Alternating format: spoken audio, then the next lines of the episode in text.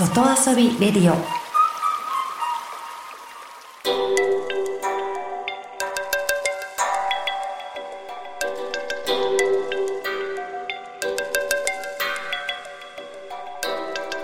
サウナをこよなく愛する私豊沢ひとみが素晴らしきサウナの世界をご紹介するコーナーラブサウナ。このコーナーではサウナの魅力豆知識そして各地の様々なサウナとその周辺のカルチャーまでゆるりとお届けします。今日ご紹介するのは10月8日と9日の2日間室蘭で開催されたサウナイベントテラサウナ大聖寺です。去年に続いて2年目となったこのイベント室蘭のお寺が会場になっています。このお寺普段は大安寺という名前なんですがサウナイベントの日だけ大きく整う寺と書いて大聖寺になるんだそうです。お名前もサウナ仕様になるんだとか。このイベントはヨガとサウナと座禅を組み合わせた究極に整うサウナイベントになっています。で実は私はこのヨガの部分を担当しました。お寺の中で座ったままでできるポーズで皆さんと一緒にヨガのレッスンしました。あの座ったままできるポーズなのでサウナの中でもねさっきやったヨガのポーズをやってくれてる方もいてちょっとね嬉しくなりました。みんなでヨガをした後はサウナです。で今年のこのイベントのサウナとしてはテントサウナが5台ずらっと会場に並びました。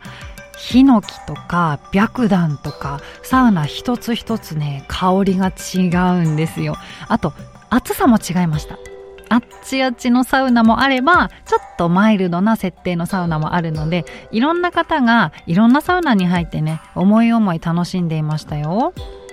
でテントサウナ薪ストーブですから薪がパチパチと燃える音の中で参加者同士がねおしゃべりしたりとか、まあ、本当にじっくり汗がかけました。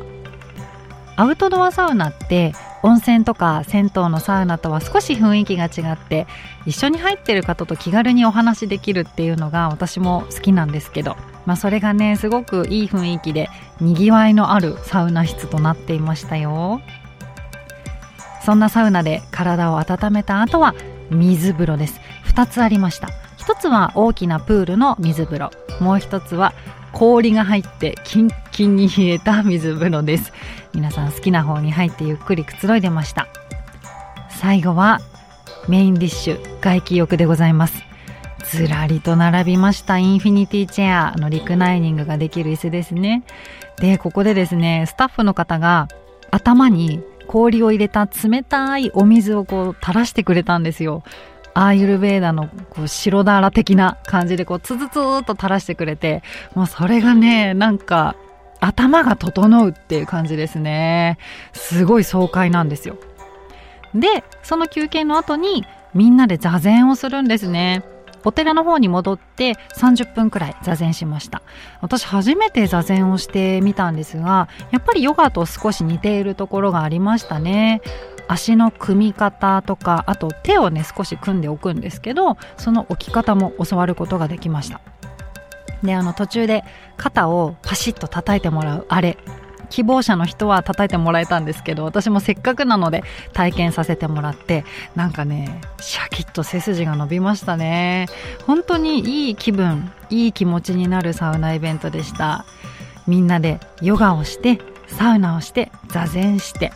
心も体も整うテラサウナでした。